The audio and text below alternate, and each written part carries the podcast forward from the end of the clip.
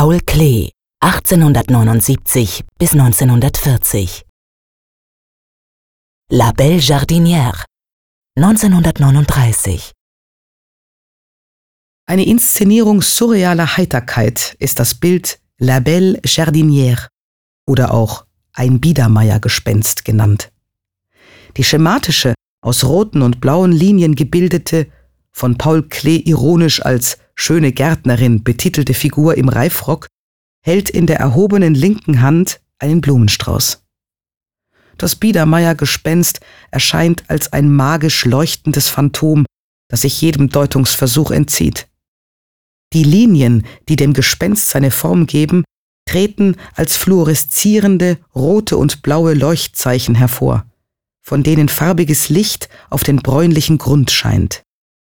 Der braune Hintergrund ist lebendig durchstrukturiert, unter anderem mit Schablonenzeichnungen.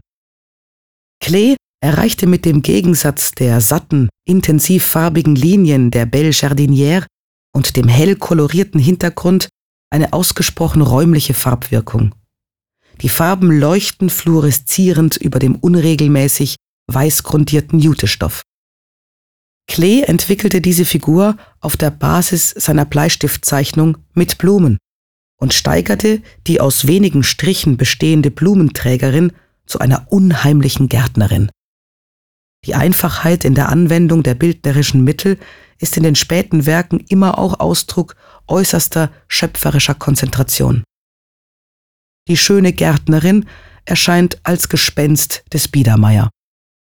Vielleicht beinhaltet der Titel einen Seitenhieb auf das Kunstverständnis der Nationalsozialisten, welche die Kunstauffassung des 19. Jahrhunderts aus ideologischen Gründen idealisierten und der von ihnen als entartet diffamierten Kunst der Moderne entgegenstellten.